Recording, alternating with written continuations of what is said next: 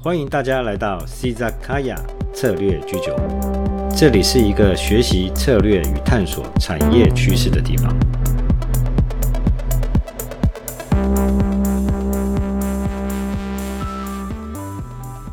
嗨，大家好，我是你们的 Valen 老师。今天我们来谈谈两个 O 的故事，也就是 O N O。虽然 O to O 也是两个 O 的故事，但我们今天的主轴会比较偏向是 O N O 的话题，以及相关 O N O 的操作。呃，不过在我进行今天的话题之前，这两天可能有许多玩 Facebook 的朋友，大概都知道 Facebook 已经改名为 Meta。当然，Facebook 的环境还是叫 Facebook，但是公司已经改名叫 Meta。啊，当然，这是主克伯为了要应应他要 Facebook 要朝向元宇宙，呃，就是 Metaverse 的积极的一种作为。那有关于元宇宙呢？其实我们 Sizakaya 在两个月前就已经以 Metaverse 会是我们期待的下一个网际网络吗的这样子的一个题目呢，来讨论过 Metaverse 可能的未来。那在当时。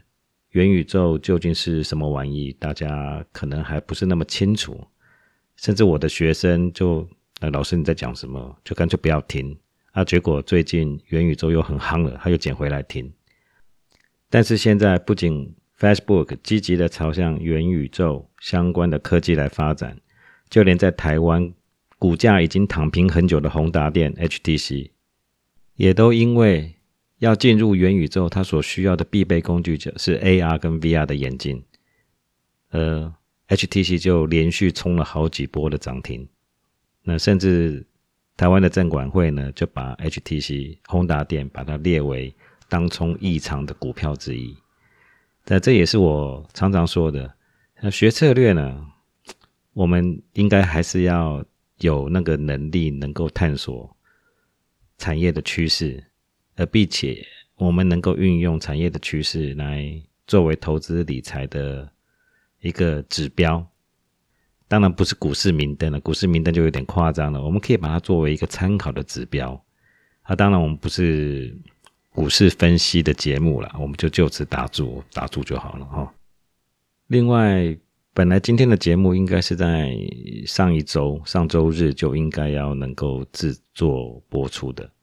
但是在向朋友说声抱歉，因为在上周三还是周四的时候，就临时接到学校的通知，嗯，跟我同一个学群的一位老师就突然过世的消息。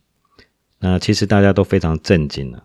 那这是连续两年我所待的学群猝死过世的第二位老师。那由于他跟我的专业比较接近，所以就临时接下代理他部分的课程。所以现在我在学校呢就更忙了。这学期除了一些学校以外的工作之外呢，在学校里面的课表几乎都是行程满档。这当然对于同事的骤逝啊，我们多为不舍与震惊。但扛下他所留下的教学工作，是我们应该要担待的。毕竟。尤其是我们比较就学术专业可能比较接近的一些老师，我们就要接下他的一些教学的课程。我们还是回到我们的 podcast 好了。嗯，先聊一下 O to O。嗯，在新零售的概念之下呢，其实 O to O 一开始仅止于 online to offline，就是线上到线下的经营。但是后续呢，也有延伸到所谓 offline to online。我们在上周也曾经。也不是上周了，就是上一次啊。我们在上一次也曾经说过，像 Amazon，Amazon 在西雅图大学设立的第一家实体书店，啊，就是一个非常典型的 online to offline 的例子。当然，如果包括所谓的 offline to online 的话，就是像很多的线下商店啊，透过线上的平台，哦，或者是自己开设官网，哦，来进行交易。哦，那这些东西来讲的话，都是所谓的 offline to online，把它当做另外一种管道来去进行销售。比如说，我们看很多的实体店家，他就在可能是网加 PC Home 的露天拍卖，或者是就是以前的 eBay 嘛，然后要不然就是雅虎或者是虾皮，然后开始慢慢在线上有所交易，那就是线下往线上的发展。前阵子我们也到也谈了很多有关于 Uber Eats 跟 Foodpanda 的平台，把很多的小吃店透过平台慢慢进入到所谓的线上交易的这样子的一个环境，它其实都是类似像 Offline to Online 的一种。呃，经营模式，我们都可以把它称之为 O to O。这样子听来，其实 O to O 的想法很简单，就是跨管道的的那种意味。但是，如果我们谈到 O N O，中间的 M 表示的是 merge 的意思，就是融合的意思。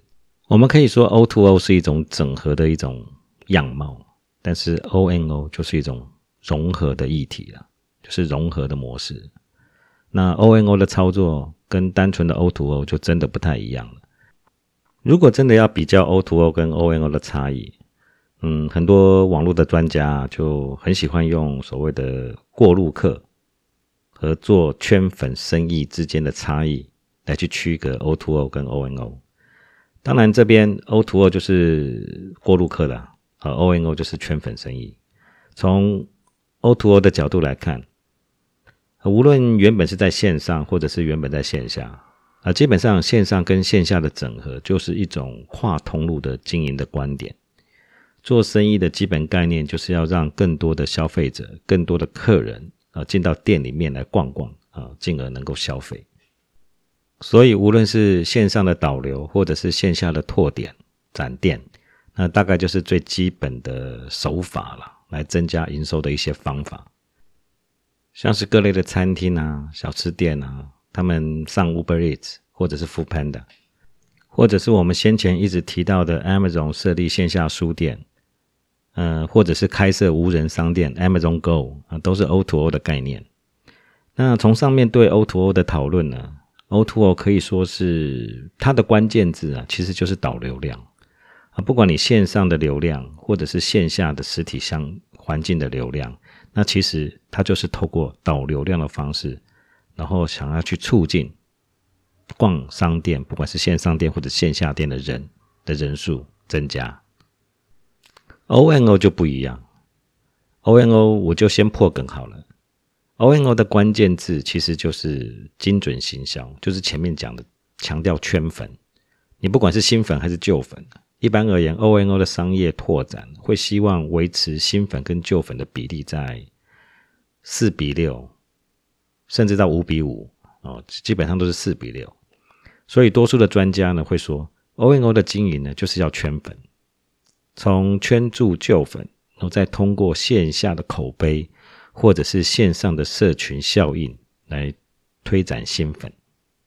那如果真的要比较，专业或者是学术一点的说法来说，圈粉模式好了，它应该可以说是一种线上跟线下的一种融合的模式，也就是所谓的虚实融合。这也是许多专家所提。如果说企业要做转型，要做新零售，要做全通路，那 O N O 绝对会是不二的法门。或许有人说概念是不错了，但是怎么做呢？要怎么操作才能达到所谓虚实融合的境界？我们就先来看一看一个很典型的案例，它可能也是 O N O 最早也是最成功的一个案例。呃，大家如果在网络上面打上 White Cup Contest 的 Hashtag。就是 W H I T E C U P contest C O N T E S T 这样子的一个 hashtag，记得不要空格。他可能就会看到这个典范的案例。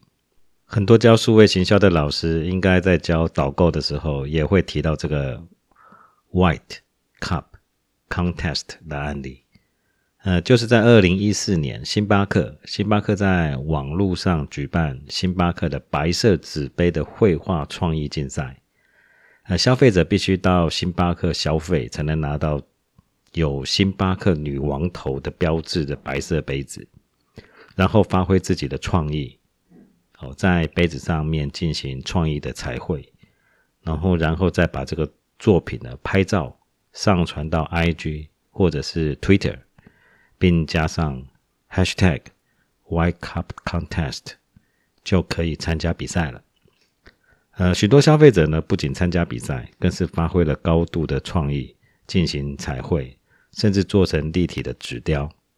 在当时，在各大社群媒体创造了不小的风潮，也让星巴克创造了不小的业绩。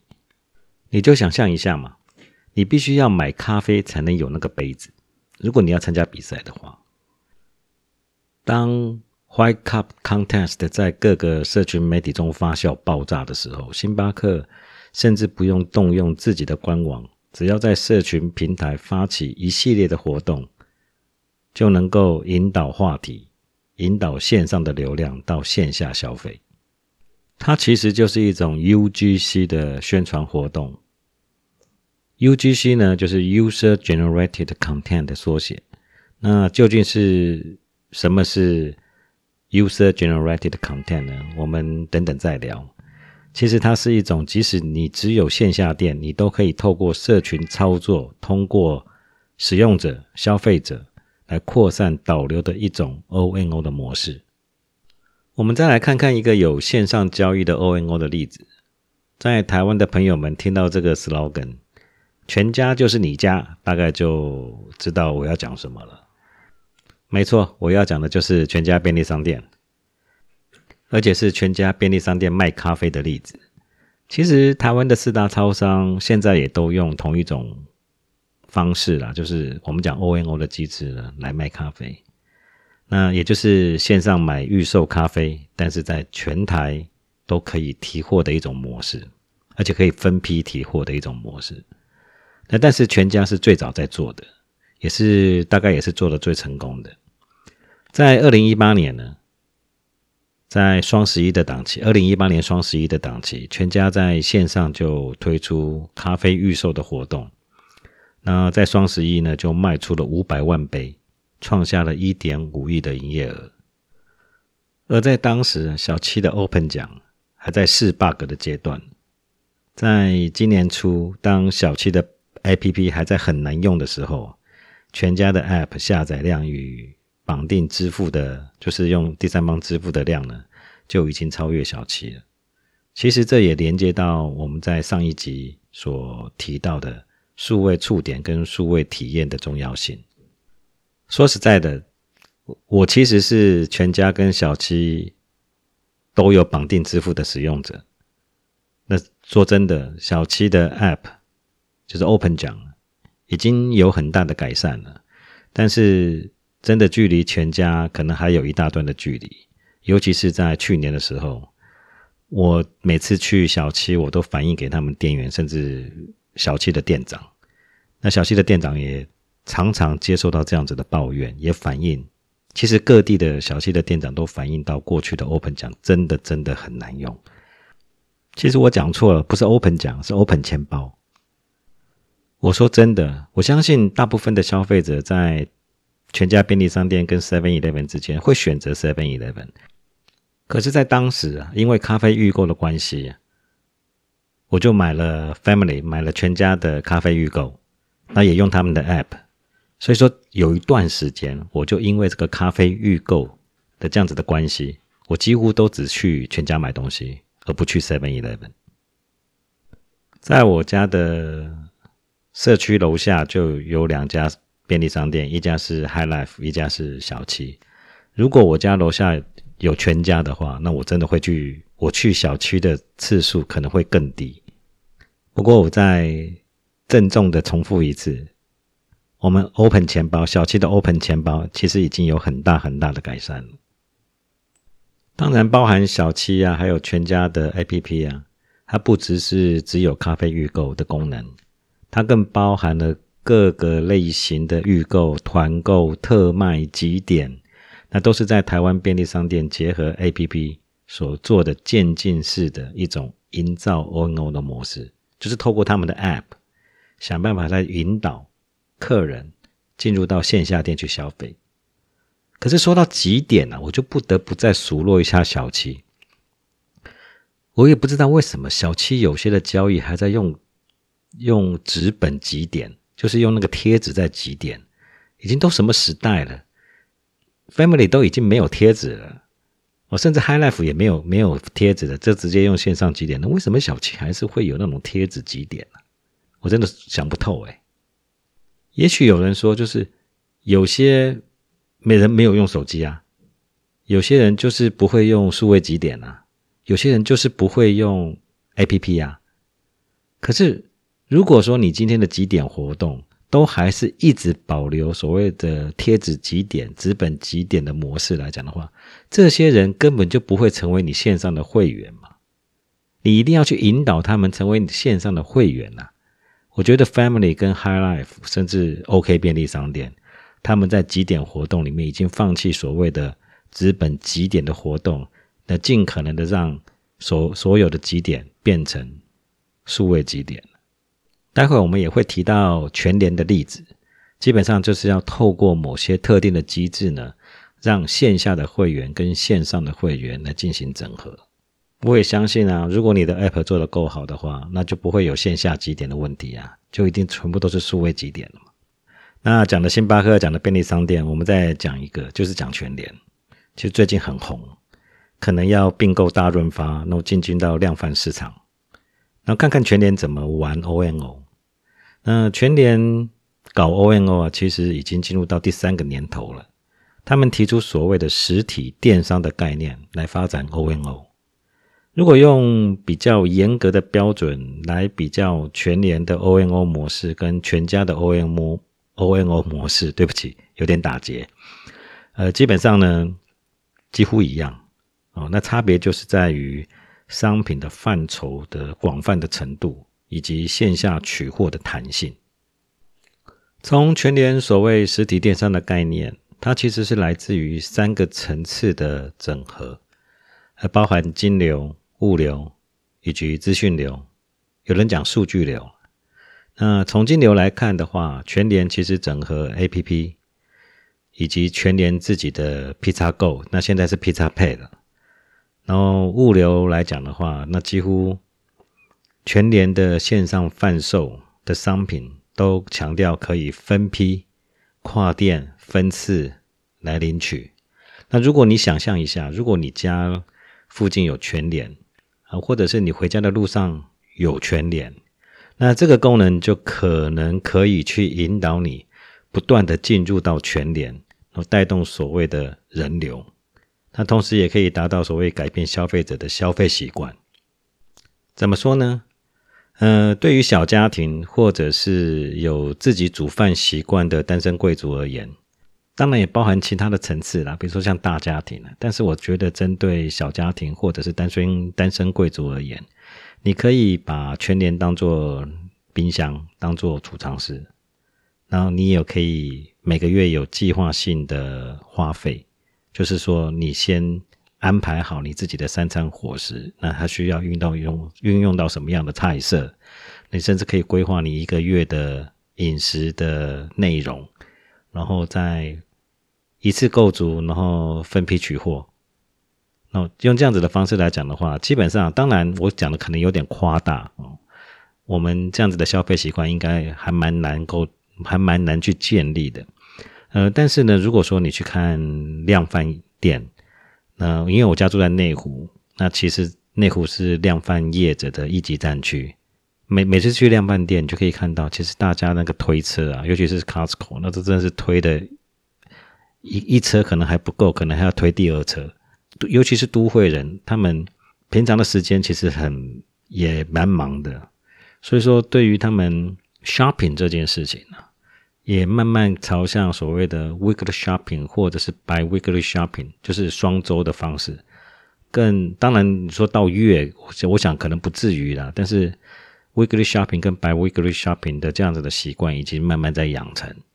那如果说像全联就是我们的冰箱，全联就是我们的储藏室，用这样子的一个概念来去思考的话，那其实我如果把部分 weekly shopping 的习惯转成全联，那我可以每天去领一点，每天去领一点，那其实对我来讲，我我家里不用准备那么大的储藏空间，然后也不用冰箱，可能也不用弄得太大，然后也不用说好像要刻意去发展一些什么团购模式。那对我来讲，不管是预算而言，对于食材的新鲜度而言，那这些来讲的话，都是一个非常好的一种做法。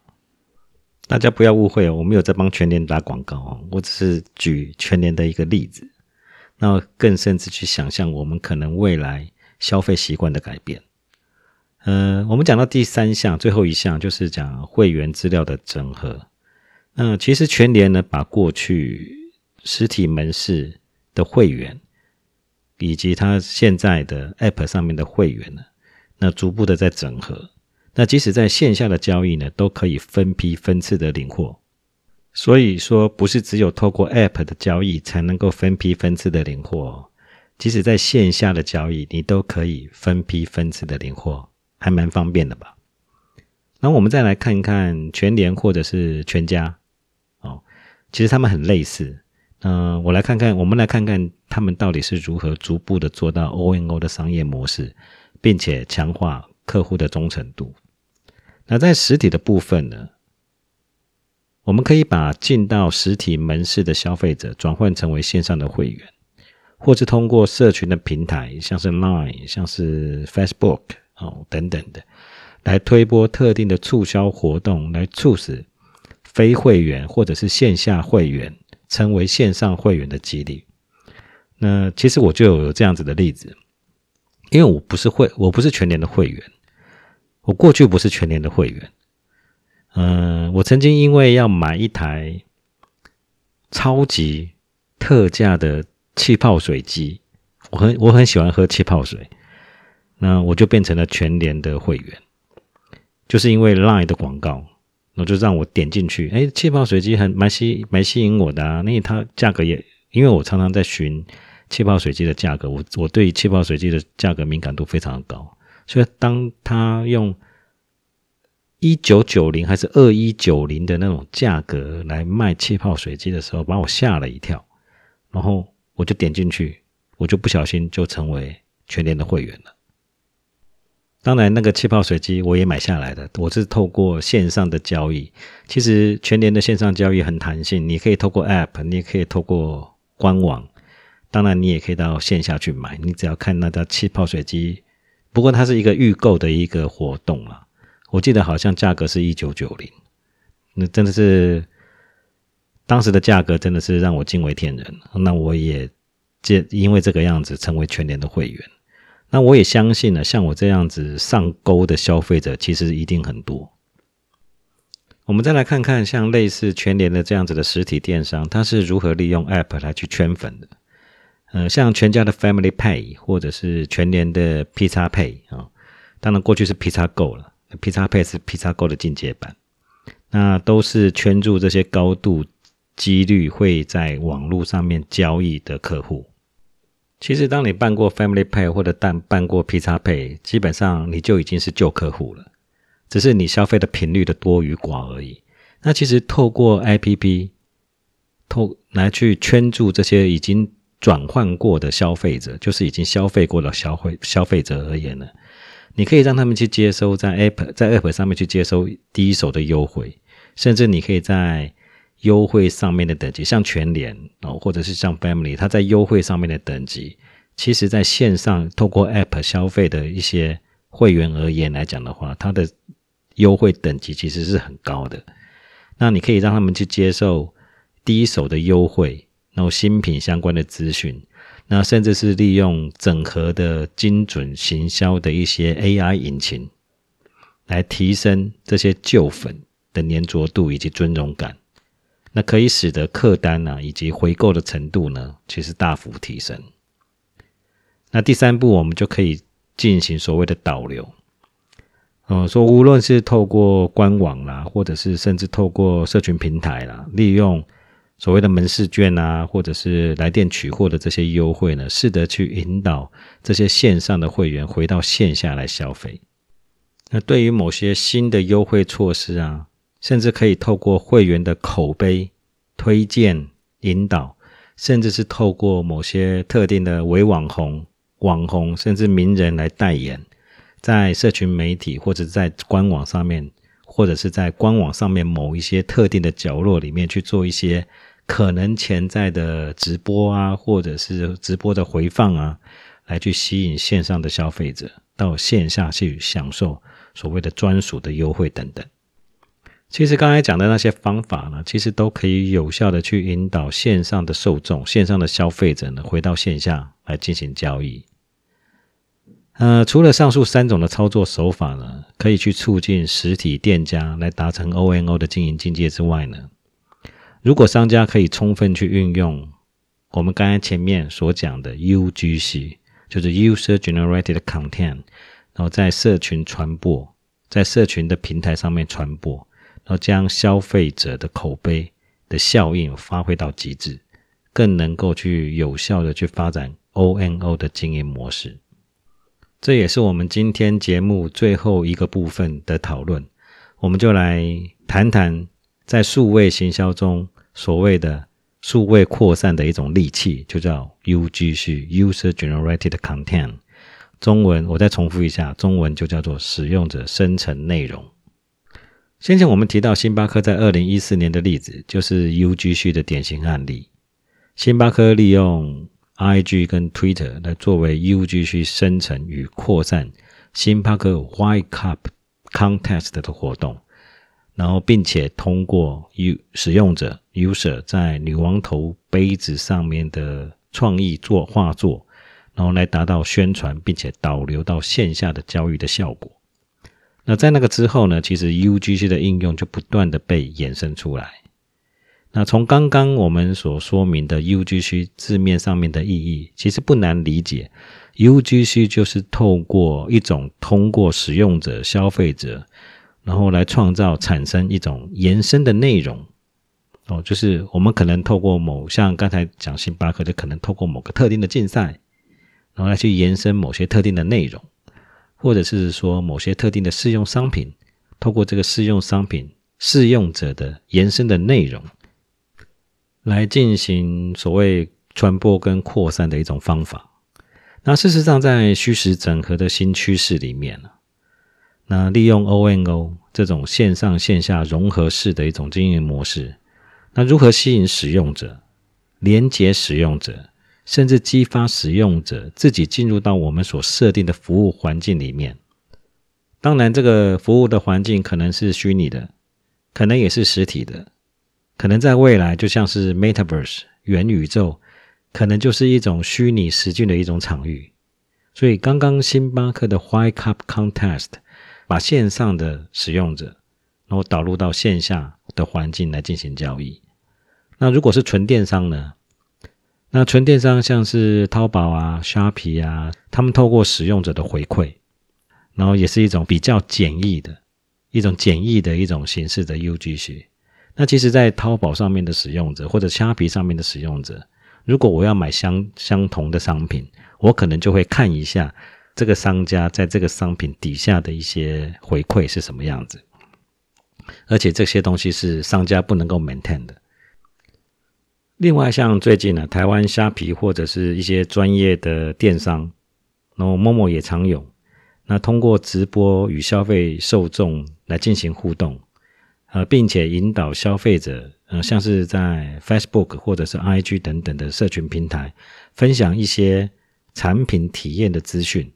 那更有些服饰专业的电商呢，在他们的粉丝专业，就 Facebook 的粉丝专业或者是社团里面呢。那透过发放购物金或者是折扣码的方式呢，鼓励老客户上传他们在这个店家里面所买的衣服出去穿搭的一些照片或者是短影片。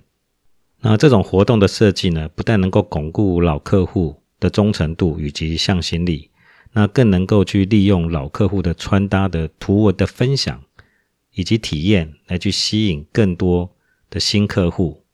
以及消除他们对某些特定商品的一些疑虑，甚至加强他们在购买这个电商的商品里面的一些欲望。像类似这样老客户穿搭分享的活动，也是一种专业服饰电商经常在操作的 UGC 的导购模式。最后，再跟各位朋友来总结今天我们所讨论的一些重点。那其实呢，今天所讨论的核心都放在 ONO 的议题。O2O O 无论如何操作，我们就讲 UGC 好了。当然，UGC 是可以放在 O2O O 的模式下操作。